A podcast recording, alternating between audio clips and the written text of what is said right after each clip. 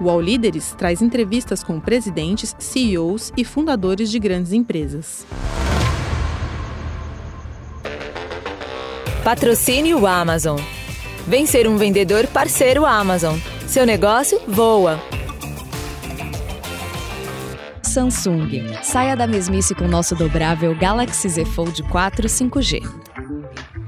Olá, sejam bem-vindos a mais uma edição do UOL Líderes. Eu sou Mariana Desidério, repórter do UOL. E hoje o nosso convidado é Yannick Laporte, CEO da Sonepar no Brasil. A Sonepar é uma multinacional de origem francesa que distribui materiais elétricos. É, a empresa está no Brasil desde 2001, tem três empresas aqui, 70 filiais e 1.800 funcionários no Brasil.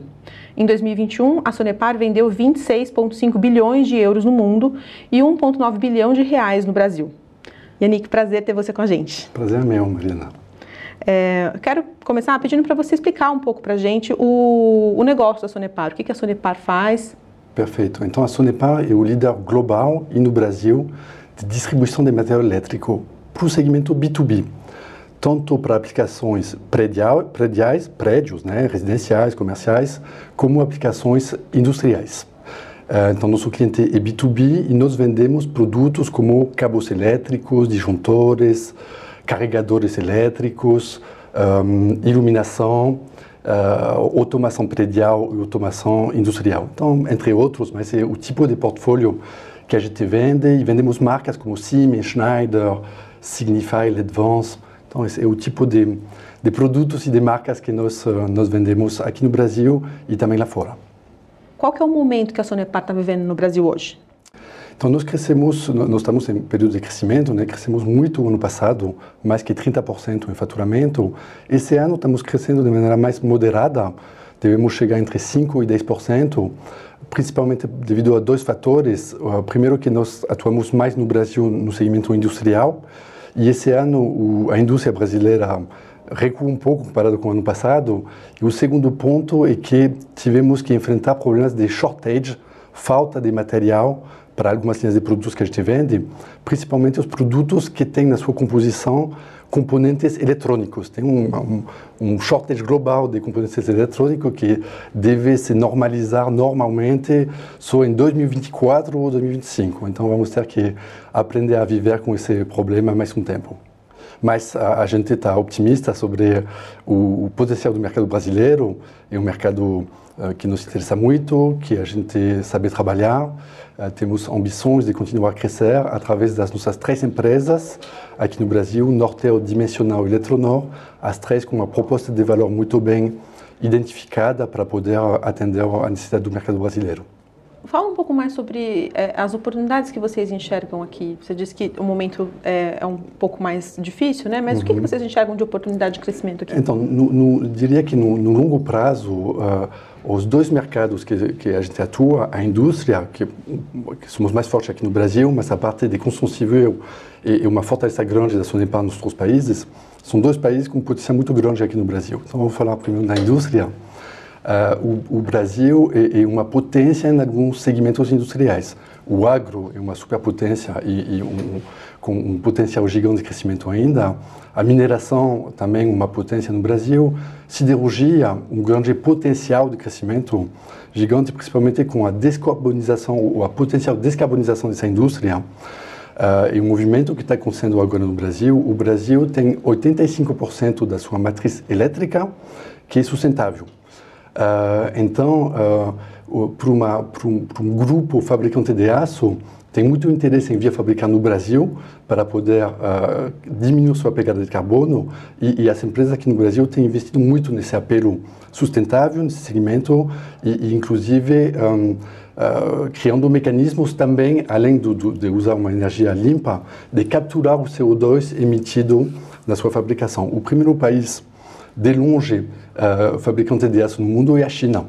Uh, e, e, e, na China, a matriz elétrica limpa é somente de 25%. A China tem como ambição de, de chegar num carbono, numa neutralidade de carbono até 2060. Então, está começando a desinvestir esse segmento da fabricação de aço, muito guloso em consumo de energia e ruim para a pegada de carbono. Então, acho que é uma oportunidade gigante para o Brasil nesse segmento. Uh, último segmento que queria mencionar, o segmento de energia, uh, também um potencial gigante de crescimento da, dessa indústria no Brasil, uh, pela questão da matriz energética novamente. Então, 60% do, do, da, da, produção de, de, eletricidade é hoje hidro, e, e, então tem um espaço gigante para crescer o solar e o eólico. Uh, considerando, considerando ainda que o, o, país tem condições geográficas e climáticas optimais para esses dois tipos de energia, energia limpas. Então, são dois segmentos que vão crescer muito e não tenho dúvida que daqui a alguns anos o, o, o Brasil vai virar um grande exportador de energia limpa para o mundo. Então, eu acho que tem bastante ingredientes na, na indústria para o Brasil crescer bastante e nós podermos acompanhar essas belas indústrias que, que vão crescer ainda. Referente à, construção civil, também, muita oportunidade de crescimento ainda no Brasil, um, um mercado que precisa ainda amadurecer, né? Uh, tem um déficit habitacional ainda no país, de entre 5 e, e, e 10 milhões de habitações, então um reservatório de crescimento. E tem também um, um mercado de material elétrico que está se desenvolvendo aos poucos, sofisticando dentro das casas. E a pandemia foi um belo acelerador para essa sofisticação uh, os, os, as pessoas físicas né, os, uh, acabaram investindo nas suas próprias casas para ter uma melhor internet, né, colocando o cabeamento de, de rede na sua casa. E com isso começou a puxar outros produtos mais sofisticados como objetos conectados, um, controle de ar-condicionado, automação predial, enfim, então toda uma série de, de produtos e equipamentos eletrônicos e elétricos que nós vendemos também, que começaram a entrar nas casas brasileiras na pandemia, mais no segmento de, de, de, de um, alto padrão, vamos dizer, uh, mas um, tem cada vez mais soluções de entrada de gama que vão poder também entrar em casas mais modestas. Então é uma boa notícia também para o nosso segmento, acho que muitas oportunidades, e sem falar também de, da parte um, de carregadores elétricos nas, nas casas, de solar, que também tem a ver com materiais elétricos. Então acho que tem um mercado promissor também na construção civil no Brasil. E na sua visão, a, a automação é, residencial, ela, ela vai chegar então, num, é, num, vai deixar de ser algo ah, só para uma fatia da população que tem um poder aquisitivo mais alto? Vai ser uma coisa que vai ser mais popular? Eu acho que sim. Na, na França, quando trabalhava na Sonepar na França, faz sete, oito anos atrás, Uh, 20% do meu, do meu faturamento já, já, era nesse segmento. Então era um negócio bastante pulverizado não era um, um, um, uma venda nichada no, no autopadrão. Então, acho que no Brasil também vai, vai acontecer mais cedo ou mais tarde, uh, principalmente com soluções mais econômicas, mais simples, porque tem de tudo na automação predial. Tem uma coisa extremamente parruda que faz tudo, etc. E, tal, e tem coisas mais simples de poder mexer na, mexer na temperatura de cor da luz. Uh, enfim, então coisas mais simples que não é muito cara e tem cada vez mais soluções uh, trazidas pelos grandes fabricantes de materiais elétricos, acho que vai ajudar a democratizar sim. E, e vai de encontro muitas dessas soluções também com a questão de redução de consumo de energia, controle do consumo de energia, enfim. Então, acho que vai ter um, um apelo também econômico que pode ajudar a trazer essas soluções. Então, tem um payback por trás também. Que tipo de soluções que, na sua visão, podem ficar, podem é, se tornar aí no curto, médio prazo mais acessíveis e, e mais procuradas por uma parcela um pouco mais ampla da população? Dentro da casa, por exemplo, então, vou dar um exemplo muito, muito simples, tá? Mas tem uh, um, uh, quando as pessoas começaram a trabalhar na, nas suas casas, tem um, um, um incômodo de, de, não fazer uma transição entre o dia do trabalho e, e o pós-trabalho. Então, hoje as, a, tem lâmpada, lâmpadas LED controladas com aplicativos, podem trocar a cor da lâmpada de luz branca durante o dia, na hora do trabalho, para a luz amarela. Um ambiente mais cozy, mais, uh, mais tranquilo, para poder fazer essa transição da, da casa para a noite com sua, sua, sua, sua esposa, seu esposo e seus filhos. Então, uma coisa muito simples que é barata. Então, isso é automação predial. Então, uma automação predial simples que está tá, tá acessível para muitos brasileiros. Tá? Então, tem, tem bastante coisa assim. Né? Só que não é uma coisa, não, não é uma automação fechada com sistema que, que, que incorpora tudo, controle de ar-condicionado, controle de, de video, videovigilância, enfim. Então, esses sistemas mais completos, hoje, são um pouco mais, um pouco mais caros, mas dá para picar com algumas soluções pontuais que aí sim fica mais barato. Então, dá para começar, resumindo. Dá para começar hoje, e antigamente não podia, tinha que chegar com um sistema completo. E você citou também a questão da transição da matriz energética, né? É, na sua visão, quais são os, os, desafios e os entraves que o Brasil precisa superar para avançar em, em, em, produção de energia solar ou energia eólica, como você citou? Tá. Então, eu acho que está avançando, tá? É, muito, muito pela questão até do, do, do, do, do fato que, que essas energias no Brasil são econômicas, baratas de se produzir, então tem um payback natural sem precisar ter subsídios dos governos. Na Europa, por exemplo, é, esses, esses mercados deslancham quando os governos colocam dinheiro. Na Alemanha não tem a, a exposição de sol que tem no Brasil, obviamente. Então, tem aceleração, deceleração em função do, do, do, do, apoio do governo. Acho que, graças a Deus, aqui não depende disso. Então, acho que é uma, é uma jornada, hoje não precisava, porque, enfim, tinha uma matriz bastante limpa e, e não tinha problemas de energia. Acho que o, o, o, o, que acontece é que tem uma oportunidade grande de uh, surfar nessa onda, de poder uh, acelerar nessa produção, até para poder exportar, mas também para poder conquistar uh, indústrias. E isso, isso, acho que tem uma oportunidade para o Brasil de surf, surfar melhor nessa onda da energia uh, sustentável para poder convencer indústrias lá fora de vir se instalar no Brasil, porque é mais sustentável, a pegada de carbono é menor do que em outros países. Por exemplo, na Alemanha, pegando um exemplo, 25% da, da matriz elétrica é sustentável só. É pouco, é baixo. Uh, e tem países que já estão batendo na porta da Alemanha, principalmente nesse momento de falta de energia, com problema de gás com, com a Rússia.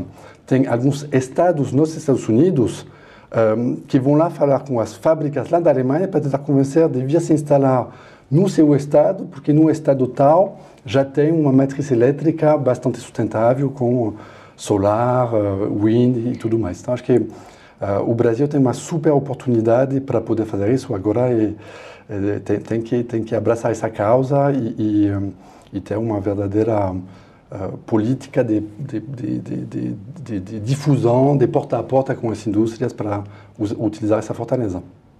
E a, a, questão dos carros elétricos, que é, imagino que vocês, por distribuírem materiais elétricos, também é, é, atuem nesse, nesse setor, né? Essa tendência, ela é uma oportunidade para vocês? E qual que, na sua visão, é o potencial dessa tendência aqui no Brasil, que tá. não, ainda não chegou muito, né? Não chegou muito. Então, carro elétrico, e, e, e engraçado, estava lendo esses dias que carros elétricos foram inventados no final do século XIX, nos Estados Unidos. Na época tinha mais carros elétricos do que carros a combustão. Você acredita nisso? É mesmo. É mesmo. Então não é um negócio novo. Agora que pegou, pela questão de sustentabilidade, etc. E tal, então não vou contar toda a história, mas é bem interessante. Uh, o problema do carro elétrico e, e, pegou muito bem na Europa, tá? Então já, já tem 20% do, dos carros vendidos que já são elétricos ou híbridos. Aqui no Brasil ainda está engatinhando porque o país é grande, a autonomia dos carros não é tão grande assim. Então quando você tem que fazer são Paulo Ribeirão Preto de carro, você não consegue ir até Ribeirão Preto. Então, uh, acho que atrapalha um pouco, não falta um pouco de, infraestrutura, de, de, de lugares para carregar. Então, acho que é uma, uma jornada, tá? Começou faz pouco tempo, tem poucos incentivos também uh, dos governos, né, que, que lá fora. Uh, você tem uma, um prêmio na hora de comprar um carro elétrico né, entre 5 e 10 mil euros na Europa. Então, ajuda a, a pagar o preço. Aqui, o, o, o, esses carros são ainda muito caros, né? Uh, e, e, tem mais um fator, é que vocês, nós aqui, temos um, o etanol. Tá? E o etanol é, é uma excelente fonte um, sustentável.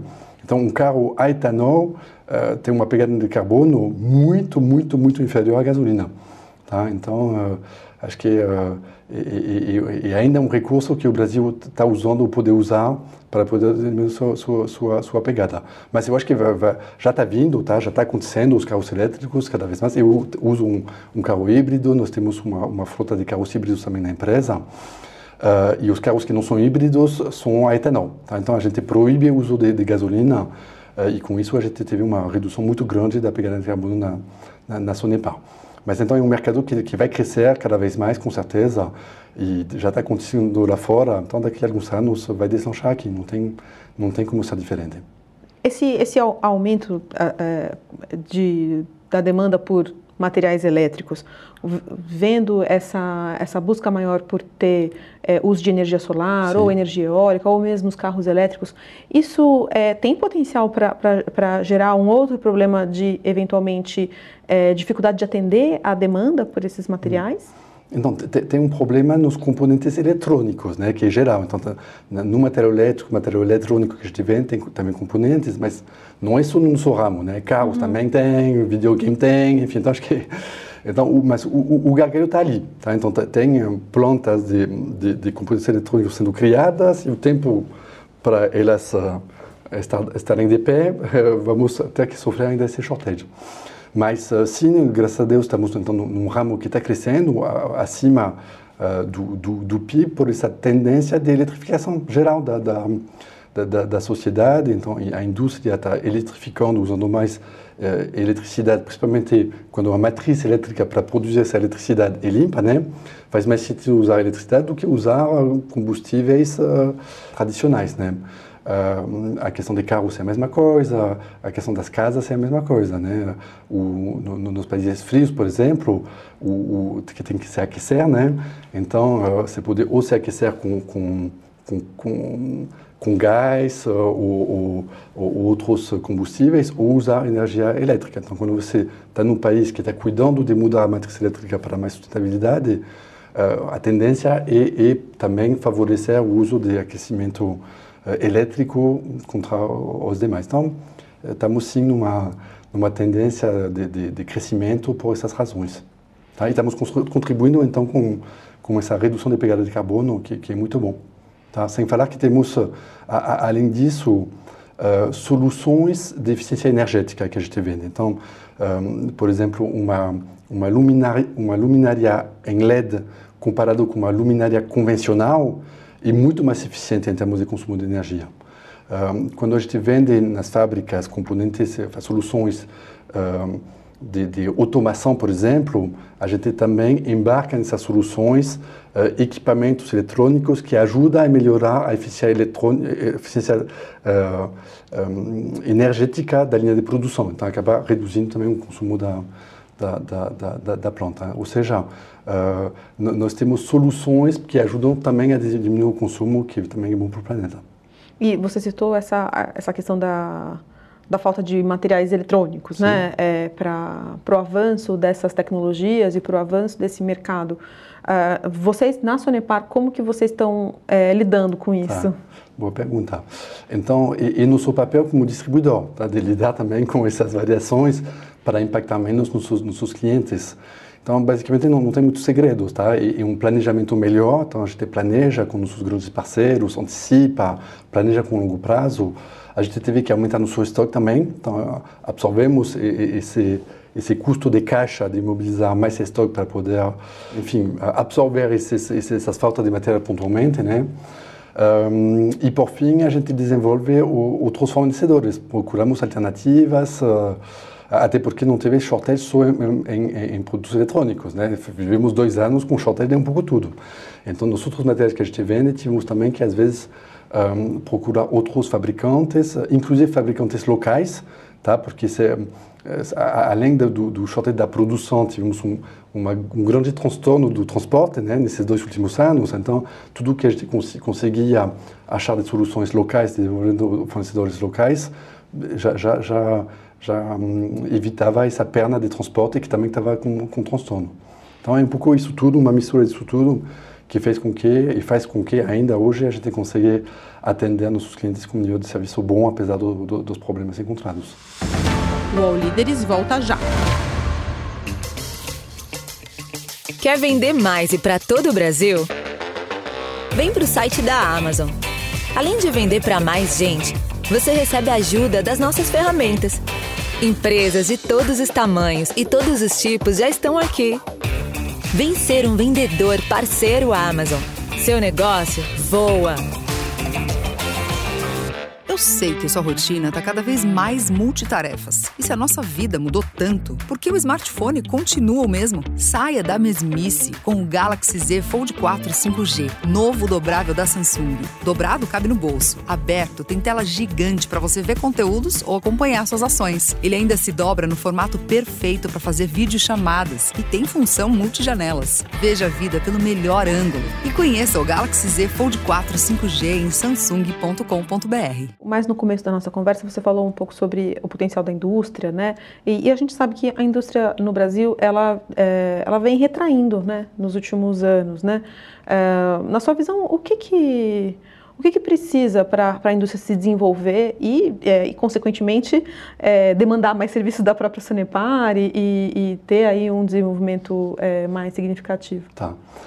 Bom, novamente acho que tem, tem, tem muitos Brasis diferentes, tá? Então acho que tem, tem algumas indústrias que performam muito bem, papel celulose, agro, mineração, enfim, muito, muito voltado para o comércio exterior, inclusive. E tem outras, eh, outras indústrias que estão andando um pouco mais do lado. Então acho que não, não, não é tudo equivalente, né? Mas uh, eu diria que um, um dos desafios do Brasil é a produtividade uh, para poder ter custo de produção mais baixo e o Brasil não é um país dos mais produtivos, a gente sabe disso, né? Uh, e, e, isso é um trabalho de, de, longo prazo, né? Vem da educação, né? Então investir na educação do país para poder uh, formar uma mão de obra qualificada. Uh, depois vem também uma questão de, de mindset, né? De, de, de, ter esse mindset de produtividade, de buscar mais, de simplificar as coisas, de não não incrementar processos complexos, né, mas ir num processo mais simples, mais lean. Uh, então é uma jornada também, não é todas as empresas que fazem isso. Nós também estamos nessa jornada na Sonepar, tá? de, de, de precisar também desburocratizar uh, os nossos processos internos e deixar eles mais, uh, mais simples, mais voltados ao cliente. Então acho que todas as empresas no Brasil têm que, têm que passar para para essa, essa, jornada. Né? Tem a, a jornada de, de, digitalização, que vai um pouco também de encontro com essa necessidade de, de produtividade. Então, digitalizar também a indústria, automatizar a indústria. Um, e, e, isso está tá, tá, tá, tá, acontecendo, mas, mas não tão rápido quanto, quanto deveria. E, e, e, nós também participamos disso. Tá? Então, nós temos ferramentas digitais, por exemplo, na Sonepar, que a gente uh, oferecer para os nossos clientes, tanto industriais quanto na construção civil, para o instalador eletricista, e, e, encontramos freios, freios internos na Sonepar, tá? na própria Sonepar, uh, e freios no cliente, e nós precisamos catequizar, uh, tanto internamente co como externamente, para dizer, não, o digital é bom porque facilita muito o processo transacional. Então, vocês vão poder uh, ser mais rápido, mais eficiente e poder passar mais tempo, tanto nós como cliente, para poder uh, trabalhar sobre a parte uh, consultiva, a parte técnica dos problemas a resolver, etc. E tal. Então, é um pouco tudo isso, tá? Acho que não tem uma receita de bolo pronta, né, de, de, de produtividade digitalização, mas é, é, é, alguma coisa, é algo que, que o Brasil tem que fazer. E algumas empresas fazem isso muito bem, tá? Fazem muito bem. Então, as melhores empresas no Brasil uh, puxam muito esses temas e são, não são competitivas à toa. Então, agora acho que tem que é, todo, todo, mundo tem que se espelhar nisso daí, todo mundo tem que contribuir para poder para, para isso acontecer. O Brasil tem uma tradição industrial, já era um país industrial já 30, 40 anos atrás, né?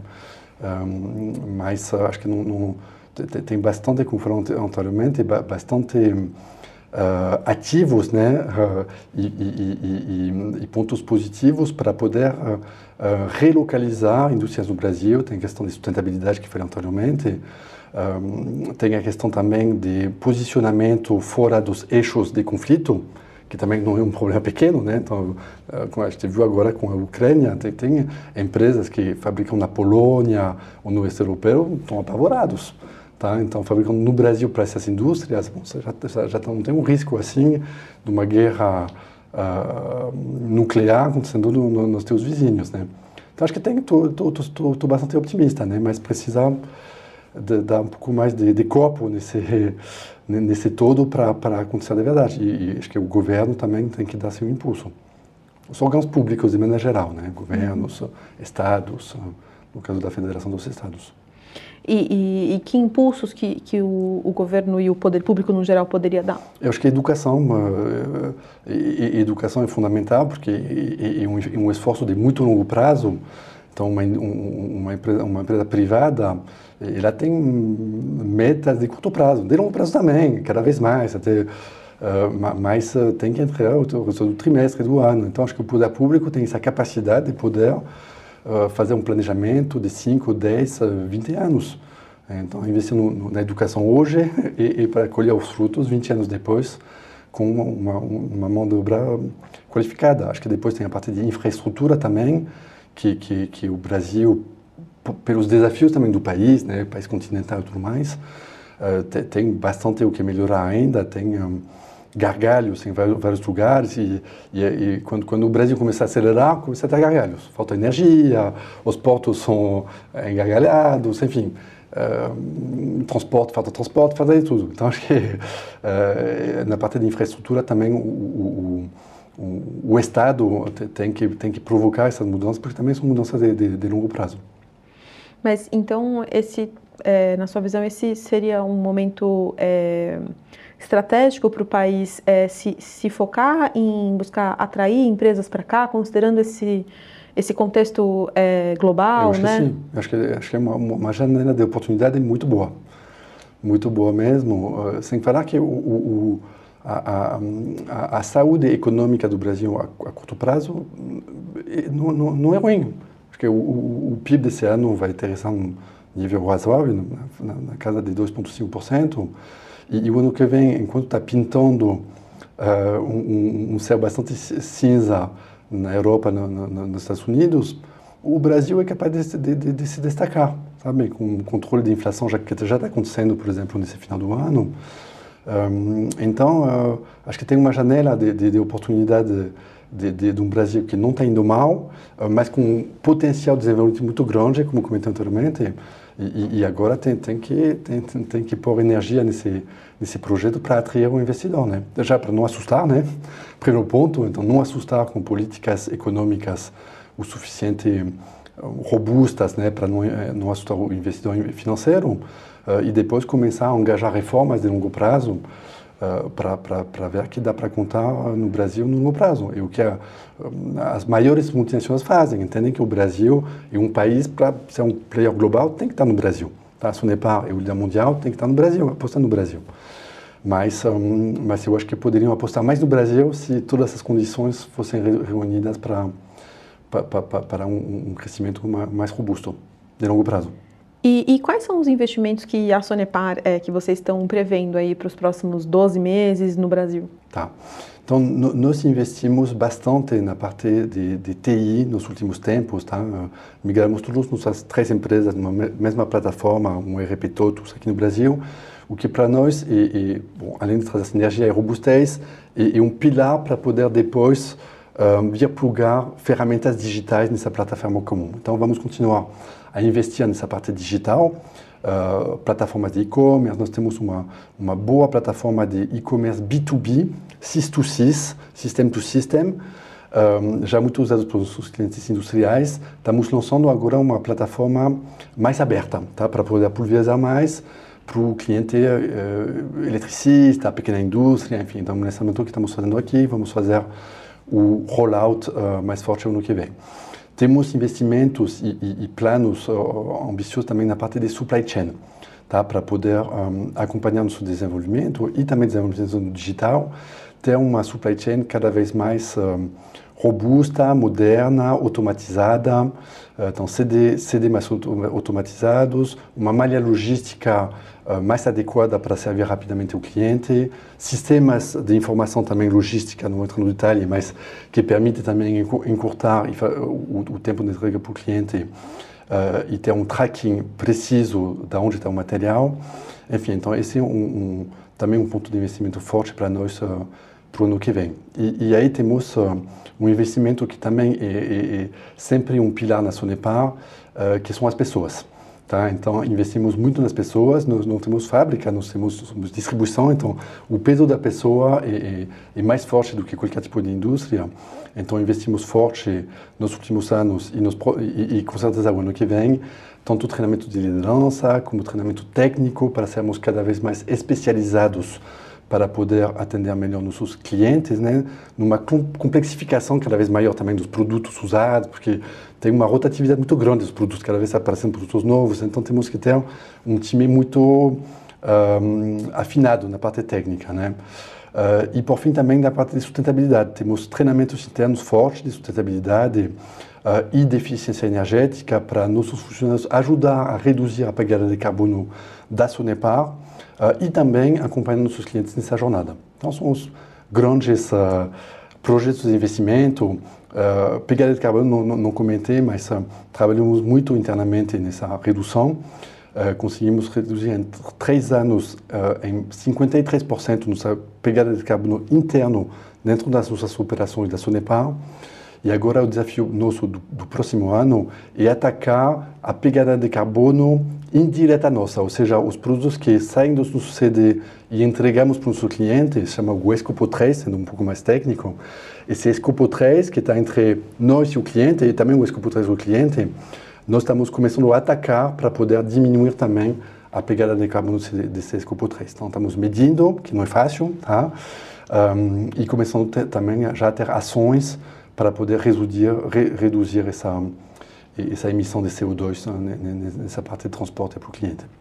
E você comentando sobre ah, os investimentos de, de, vocês em logística, né? Eu pensei que é uma empresa de distribuição, logística é fundamental, Sim. né? E, e, a gente sabe que logística é um desafio no, no, no Brasil, por ser um país muito grande, porque por às vezes faltar ali um, é, uma infraestrutura mais, é, mais forte para esse desenvolvimento. É, quais são os desafios que vocês enfrentam, que vocês enxergam na, na parte de logística aqui no Brasil, tá. para operar aqui no Brasil? Então, tem, tem, o tamanho do país, acho que tem, tem, um, né, tem algumas regiões que é muito difícil ter um nível de serviço bom, tipo, lá, lá no interior do Mato Grosso, enfim. Então tem umas rotas difíceis, tá? E você não consegue achar parceiros perfeitos para poder atender. Mas um, eu diria que uh, tem, tem, que, tem que contornar, tem que achar o melhor equilíbrio entre localizar seus CD, suas filiais, seus pontos de estoque um, no lugar certo e, e, criar uma malha de logística com transportador dedicado próprio que só trabalha para vocês ou, ou internalizado com os próprios caminhões e, e uma frota uh, terceirizada para atender alguns uh, lugares mais um, mais fragmentados, mais mais remotos. Tem um desafio também do, do então do, do do apelo sustentável, né? E, e, aí não é fácil no Brasil, então tá, tem algumas coisas que estamos testando já, por exemplo, o tema de cabotagem, que é o transporte por um, via fluviais ou marítimas, que reduz muito a pegada de carbono, mas é um segmento que ainda está se estudando no Brasil, então não, não, não é muito bem consolidado, então não é muito fácil transportar material de Rio Grande do Sul para o Maranhão, né? Só usando mar e transporte fluviais. Está tá, tá começando a acontecer, mas uh, não com um nível de serviço tão bom. Mas é um negócio que nós também já estamos testando e a gente queria avançar, mas dependemos também do desenvolvimento do ramo. Uh, e também desenvolvimento do, do, do, do elétrico mesmo. Então, estamos tá, com pilotos para poder testar uh, o last mile em, em entrega com, com, com, veículos elétricos. E aqui, novamente, tem um desafio porque ainda é embrionário, então tem carregador em todo lugar, enfim. Então dependemos uh, uh, do, do, do, avanço da infraestrutura brasileira para isso avançar. Mas estamos provocando, tá? Estamos provocando e, e, e, e, o legal é que é um movimento empresarial global. Então acho que não, não depende só também da do, do, poder público, né? Então tem uh, os fabricantes de carros que estão puxando, tem uh, aeroportos, uh, um, estacionamentos, então essa turma toda trabalha junto para poder fazer acontecer essa questão de de, de, transformação da infraestrutura para poder ter carregadores elétricos nas pontas. E nós, como distribuidor e vendedor de materiais elétricos. Bom, a gente falou de alguns desafios né, é, aqui nessa conversa, mas eu quero é, pedir para você me falar, assim, se é que todos eles já não foram citados, ou os principais, uhum. mas me falar quais são os maiores desafios para a atuação da Sonepar no Brasil hoje. Então, uh, bom, já falamos bastante, né? Mas uh, para atuar no Brasil, vamos falar de Brasil de maneira geral, tá? Uh, e, e, eu acho que o Brasil é um país que parece simples. Quando você chega no Brasil, quando você é europeu, você acha que a cultura é parecida, as pessoas são, são amigáveis e tem muita coisa que se espelha um pouco na cultura europeia, principalmente latina, né? Mas o país, o, o Brasil é muito difícil. Tá? Então, acho que isso é a primeira questão. Tem que ter muita humildade para reconhecer que o Brasil não é um país fácil de se trabalhar. Uh, tem suas oscilações de mercado, uh, então não é um, uma autoestrada, né? tem altas e baixas, uh, e tem que ter agilidade de reagir rápido. Tem uma complexidade fiscal muito grande no Brasil, então tem que entender essa complexidade fiscal e não, e não, e não simplificá-la, porque ela existe de fato. Né? Uh, tem uma complexidade trabalhista também. Uh, enfim, então, vários obstáculos. A, a, dimensão do país, né, que a gente falou anteriormente, que também é um obstáculo. A questão cultural. Uh, um gaúcho pensa diferente de um paulista, que pensa diferente de um mineiro, de um carioca. E isso a gente aprende com 20 anos de, de, de, de, empresa no Brasil, né? Então acho que isso bom está tá dominado pela Sonepar hoje. Né? Nós somos uma empresa brasileira, inclusive sou o único francês trabalhando aqui. Tá? Dos 1.800 funcionários, sou o único francês. Uh, e minha esposa é brasileira, enfim, então já estou já já já uh, já, já um pouco abrasileirado, vamos dizer assim. Uh, mas além disso, então os outros desafios que, que eu vejo é, é, é a questão de, de, falta de produtos que gente falou, anteriormente, a questão de mão de obra qualificada que, que, que que, que nós, como, como multinacional, grande player no Brasil, também fazemos nossa parte para poder treinar nossa mão de obra e a, a, a, também a mão de obra dos nossos clientes para poder subir o nível de tecnicidade no momento mais complexo eh, de, de, de tecnicidade, um monte de coisas e, de sinergia uh, das, das, tecnologias dentro de um, de um, projeto. É um pouco isso tudo.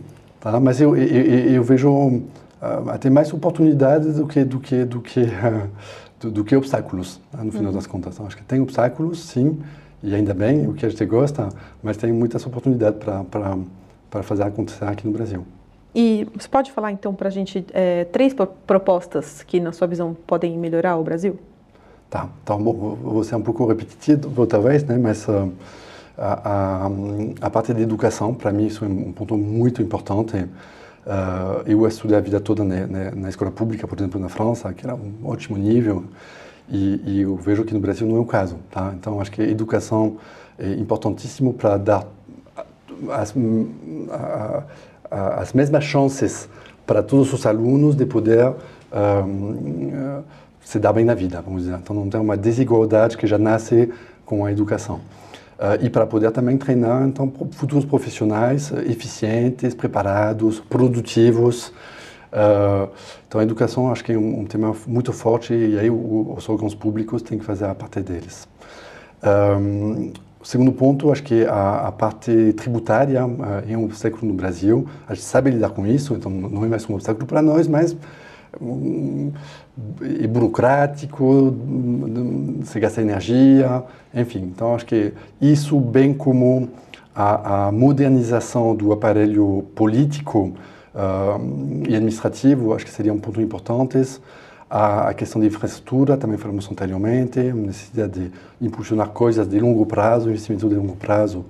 E, e acho que o investimento privado pode fazer a sua parte também, tá? Tem, tem boas iniciativas, inclusive PPP, então iniciativas públicas privadas acontecendo aqui podem funcionar, uh, mas tem que ter também uma uma uma visão e, e, e uma energia pública para grandes projetos acontecerem. Eu acho que é isso. Deixa eu ver o que mais eu, eu, eu lembro. Bom, acho que acho que basicamente é isso. Tá, tem, tem, tem um que que está me faltando aqui, mas uh, não e, e, sim, falei, mas acho que eu vou, vou repetir porque acho que é, é, um negócio que, que, que uma janela muito curta, talvez, de oportunidade, essa questão de, de sorte que o Brasil tem uma matriz elétrica tão boa, tão sustentável. Tá? Acho que é uma sorte porque no, no, lá 50 anos atrás, quando o Brasil entrou no, no hidro, não sei se foi planejado que lá de, de 50 anos depois ia virar, virar um ativo muito grande para começar empresas que, que, que queriam de, de, diminuir a sua pegada de carbono. Mas é, é, isso. Hoje a matriz é limpa no Brasil. Então acho que tem que fazer uma, um bom trabalho de comunicação uh, para poder convencer indústrias de, de, de vir trabalhar no Brasil para reduzir a sua pegada e, e, e, e, bater as suas metas de redução de, de, pegada, porque hoje isso é uma realidade. As multinacionais têm metas internas, nós temos como Sinepar, eu tenho metas uh, uh, todo ano para entregar de redução de pegada, e todas as multinacionais têm, nós, nós enquadramos dentro do Acordo de Paris, tá? nós como Sinepar, uh, e calibramos nossas metas com o Acordo de Paris. E isso vale para todas as multinacionais. Algumas uh, setando a barra mais alto mais baixo, mas é uma realidade. Então, acho que esse apelo de sustentabilidade não é mais só um apelo ecológico, uh, legal, tá? virou um, um, apelo econômico de verdade. Então, funciona, precisamos aproveitar. Na sua visão, para o Brasil aproveitar mais é, essa, essa oportunidade, o que, que precisa ser feito no campo do meio ambiente? Eu acho que, eh, bom, vamos falar de, de, energia, né? Porque, bom, depois tem a questão do, do, do também do, de controlar o desmatamento, enfim, então é um tema complexo que não vou entrar aqui, mas uh, eu acho que poder ter incentivos adicionais, tá? Para poder acelerar o desenvolvimento, por exemplo, do solar. Hoje não tem incentivo do governo, então tem um, um, um payback do investimento bastante, bastante bom, mas a partir do ano que vem, as concessionárias de energia vão cobrar uma parte do ganho do, do, do consumidor final que instalou placa solar na sua casa. E aos poucos vão cobrar mais. Então, o payback vai ficar um pouquinho mais longo. Então, acho que se, se tem incentivo do governo para isso acontecer, acho que vai ajudar a deslanchar mais ainda um, esse segmento solar. Depois tem investimento também que vão ter que acontecer nas redes de distribuição de energia, de energia até para poder ter fluxos dos dois lados, do, do, da, geração até o consumidor final, mas também então do consumidor final que vira uma microgeração para abastecer a rede. Então isso também envolve investimentos que, que, que já estão acontecendo tá, no, no, nos, nos, nos players brasileiros uh, da distribuição de energia. Então tem, tem, tem essa movimentação que está acontecendo né, já uh, e que talvez possa ser acelerada uh, com um, alguns incentivos talvez públicos. E, e, na sua visão, o que, que as empresas podem fazer é, socialmente para melhorar o país? Tá. Uh, então, eu acho que tem muitas empresas que fazem bastante já, tá? que, que, que é muito bom e necessário. Tá? É necessário mesmo, porque essas ações não é para fazer bonito, né? é para ajudar pessoas que passam fome, que estão em situações muito precárias. Eu acho que tem, tem vários tipos de ações feitas, né? Tem ações de doações, né? Mais tradicionais, de comida, de agasalhos no inverno, muito útil, né? Para quem, quem precisa muito. Tem ações voltadas à área de saúde, uh, nos lugares de, de bastante precariedade de saúde, então que as empresas também apoiam, que acho também super super interessante e, e, e ajuda bastante. Mas eu acho que o, o, que é mais valioso nessas ações sociais são ações de treinamento, tá? Então volto no tema de, do, do, treinamento, uh, por que isso? Porque um, treinamento no, mais do que dar, um, dar o peixe é aprender a pescar, tá? Então acho que é, é mais uh, sustentável no tempo, né? E aprender as pessoas a se virarem uh, e poder um, um, dar oportunidade para pessoas que não não tiveram condição, talvez no momento da vida delas, de, de estudar, porque tinham que trabalhar ou não tinham condição de pagar uma faculdade. Uh, então, de se substituir a, a, a, a, essa falta de oportunidade numa época da vida delas para estudar.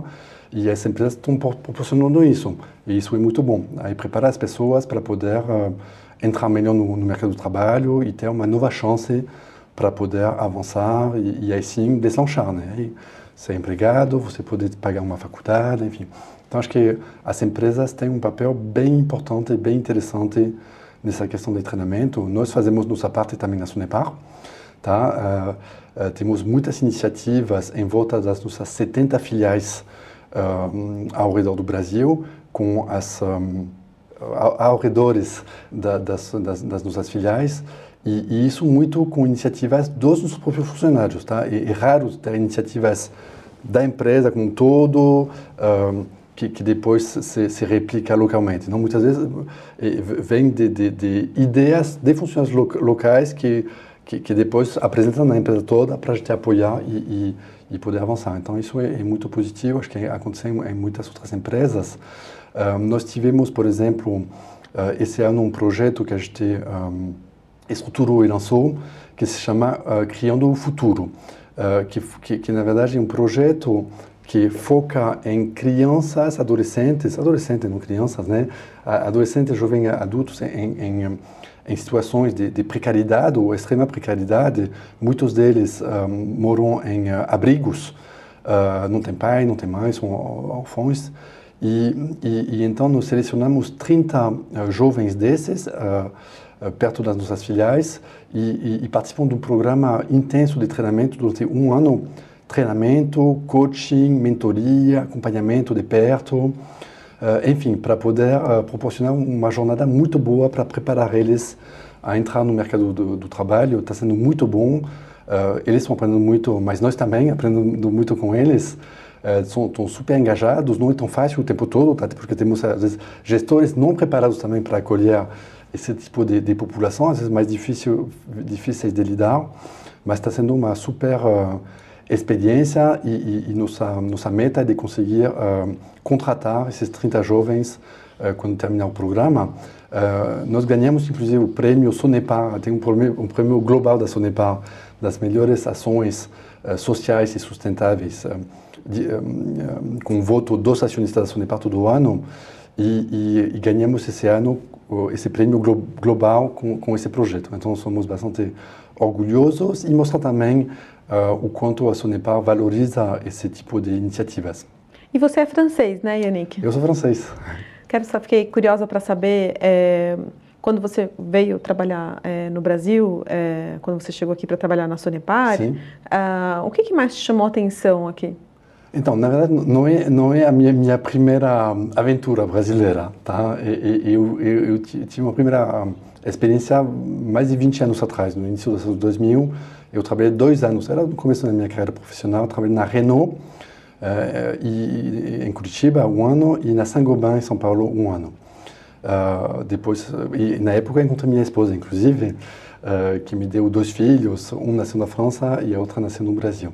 Então, já, já, dessa vez que eu voltei, faz sete anos, voltamos juntos uh, para o Brasil, não, não, muita coisa não, não, era novidade, mas devo confessar que muita coisa era novidade ainda, porque um pouco a questão da, da humildade que falou anteriormente. Eu achava que o Brasil já dominava e tudo mais, tem, um monte de coisa que eu não conhecia, ou não conhecia também. Questão fiscal, tributária, a questão de diferença cultural, porque como hoje estou no ramo de distribuição, temos filiais no Brasil todo, viajo bastante, é muito diferente a maneira de, de, de, pensar, a maneira de engajar os times em tal ou tal região, eh, de, de falar com os clientes. Então, acho que esse Brasil diverso, estou eh, sentindo ele bastante na pele hoje. E na, na, na, minha primeira jornada, era um pouco mais homogêneo. O Brasil era um pouco tudo igual, entendeu? Um, mas, um, mas é isso. O que surpreende, acho que é a, a, a, são, são as pessoas, sabe? Quando eu cheguei aqui, as pessoas são muito amigáveis, uh, generosas, uh, uh, batalhadoras também. Me, me, surpreendeu quando quando comecei na Renault, de, de, eu era começava a minha carreira, mas tinha pessoas da minha idade trabalhando que, que, que de dia faziam faculdade de noite. o negócio me surpreendeu. Isso não tem na França, tá? Então somos bastante privilegiados com isso. Quando, você faz faculdade, faz faculdade, depois você entra no mercado do trabalho. Então, as pessoas uh, aqui são um, guerreiras, guerreiras, tá? Uh, porque tem muita coisa que não, não vem de graça, então tem que batalhar para conseguir as coisas. Tá? Mas uh, eu gosto muito do Brasil. Acho que é um, um belo país para morar e, e, um super país para trabalhar, tá? Porque tem muitos desafios, não, não tem... Não, não, não, não tem um dia, uma semana igual à semana anterior tá? um ano, tipo, e você aprende a ser resiliente, né, no Brasil. O pessoal é extremamente resiliente aqui no Brasil. Cheguei agora, dessa vez, em 2016. Em 2016, o Brasil estava com, com um PIB que caiu menos 4% em 15, menos 3,5% em 16. e as pessoas hum, se encaixando, ninguém se apavorando, enfim. Na Europa, hum, teria sido um trauma, né? Então, acho que quando tem hum, turbulências fortes, o brasileiro consegue se adequar. Quando veio a pandemia aqui, mesma coisa. A gente conseguiu encaixar a empresa assim muito rápido. Organizamos uma empresa de 2 mil funcionários para trabalhar em home office em três dias. Em três dias, 2 mil funcionários trabalhavam em home office. Não 2 mil porque a logística tinha que trabalhar ainda presencial. Graças a Deus, fiz um trabalho maravilhoso de continuar na pandemia a trabalhar presencialmente. Mas vai lá, 1.500 pessoas trabalhando em home office. Mas porque o brasileiro é muito ágil. Tá? Acho que na Sonepar na França, os caras ligam para nós. Mas como que eles fizeram para fazer isso tão rápido? Não sei. Só acho que o movimento da, da, da, das pessoas como um todo. Então, acho que isso é muito, muito legal no Brasil. E Uma quando... boa escola para isso. E quando você conversa com colegas pessoas é, que você conhece na Europa Sim. e que eventualmente tenham interesse em vir para o Brasil, qual que é a principal pergunta que eles te fazem? Não sei. Difícil. Uh, acho que as, tem, tem, pessoas que não conhecem muito bem o Brasil, na verdade. Uhum. Tem, tem, tem, que vir aqui né, para entender, conhecer. Então, uh, acho que até não, não se aventuram muito em perguntas assim. Agora tem, a barreira da língua também, né? E não, não é fácil vir trabalhar no Brasil quando você não fala português, né? Eh, então acho que é uma barreira significativa, né? Uh, então não, não, sei, Joker, não, não sei responder muito bem a pergunta. Eu diria que o Brasil tem uma imagem boa, uhum. tá? Tem, tem uma imagem boa, bom, falar da França porque sou francês, né? Mas, mas, o Brasil globalmente tem uma imagem muito boa, tá? Uh, então quando você fala, ah, moro no Brasil, estou no Brasil, ah, que legal, bacana. Então tem, tem um interesse, sabe, para saber um pouco mais. Uhum. Uh, Agora acho que não, não sabem muito bem, sabe? Que não sabem que o Brasil é um gigante em mineração, em agro um pouco, né? Mas uh, então, acho que tem que fazer a sua propaganda ainda das coisas boas que o Brasil tem lá fora. Então, você econômico mesmo. E, bom, você é francês, veio trabalhar no Brasil, contou um pouco aí para a gente Sim. da sua trajetória. É, que, é, que dica que você poderia dar, é, agora pensando mais em carreira, tá. para pessoas que têm interesse em é, ser um executivo fora do seu país, é, um brasileiro que gostaria de ser, ter a oportunidade de, de, trabalhar em uma empresa, uma multinacional lá fora, Perfeito. e você que já vive, vive essa experiência, né? Que conselho que você pode dar? Legal, boa pergunta. Uh, então, acho que a primeira dica que eu dou sempre é ser curioso. Tá? Então, é uma dica muito simples, tá? mas acho que tem que ser curioso o tempo todo. Inclusive, eu sou ser curioso o tempo todo. Tá? Pergunta, uh, visar clientes, fornecedor, pergunta para colegas. Então, não, não tenha medo de passar vergonha. Tá? Uh, então, ser curioso, a gente aprende muito fazendo perguntas e fuçando coisas. Um, segunda dica que eu daria é se preparar. Tá? Então, muitas vezes as pessoas falam, ah, não, porque eu quero crescer, eu penso, tá bom, mas você precisa se preparar. Então, uma pessoa que, ah, quero, quero trabalhar na Sonepar lá fora. Tá, você fala inglês? Bem. Ah, não, não falo inglês. Então começa com inglês, entendeu? Porque o, o, dia que aparecer uma oportunidade para trabalhar fora, primeira coisa é você falar inglês bem. Se não falar, não, vai passar, né? Uh, nós temos pro, programas na Sonepar, para jovens executivos, por exemplo. Tem um programa muito, bacana. Um, só que te falar bem inglês. Então, todo ano, a gente fica coçando a cabeça, puta, quem que a gente vai poder indicar para esse programa, porque tem que falar bem inglês. Entendeu? Então, você vê que tem pessoas muito boas que perdem essa oportunidade de participar de um programa global. As pessoas fazem parte do grupo de trabalho, visitam operações da Sonepar lá fora, fazem um networking interno da Sonepar. Então, é uma, uma primeira escada para criar oportunidade para trabalhar lá fora, entendeu? Mas, novamente, tem que criar essa oportunidade e ter se preparado, uh, estudando para poder, um, bom, no caso do inglês, mas bom, pode ser outras coisas também, né? Então, são, são as, uh, as dicas mais básicas, uh, eu acho que eu daria. De, depois também, acho que não, não ter, não, não ter medo de de, ou não ser tímido demais para propor melhorias, tá? Então, e, nós temos um processo agora no Sonepar de, de tentar desburocratizar a empresa. Então, de deixar processos complexos mais simples, é uma coisa muito micro, né? E, e, que são as pessoas do dia a dia que sentem na pele que tem coisas que não funcionam bem, Quem tem que levantar a mão para dizer, aqui a gente faz assim, mas não cria valor, não cria valor para o cliente, por que a gente não faz assada, assado? Uh, e, e, e, e, um jovem uh, um, numa empresa vem com um olhar despoluído. A pessoa que está aqui faz 20, 30 anos nem consegue mais ver, porque sempre faz assim. Né? Então, acho que um, jovem funcionário tem que levantar mais a mão para dizer, ah, mas por que a gente não faz diferente? Por que não faz assado? Entendeu? Uh, e vai ser uma maneira de, de, de, de, ele já começar a contribuir com uma coisa bem legal na empresa, já aparecer e poder criar essa, essa oportunidade para um, um executivo da empresa dizer, oh, olha, fulano teve essa ideia bacana que criou uma bola de neve que gerou um, um, uma coisa muito boa lá no final para o cliente final, entendeu? Então, seria isso minhas minhas dicas. Yannick, obrigada pela sua participação Obrigado, aqui no Mariana. Líderes. Foi um prazer conversar com você. Prazer foi meu. O podcast UOL Líderes tem reportagem de Mariana Desidério, produção de Cláudia Varela e edição de áudio de Isabel Rani.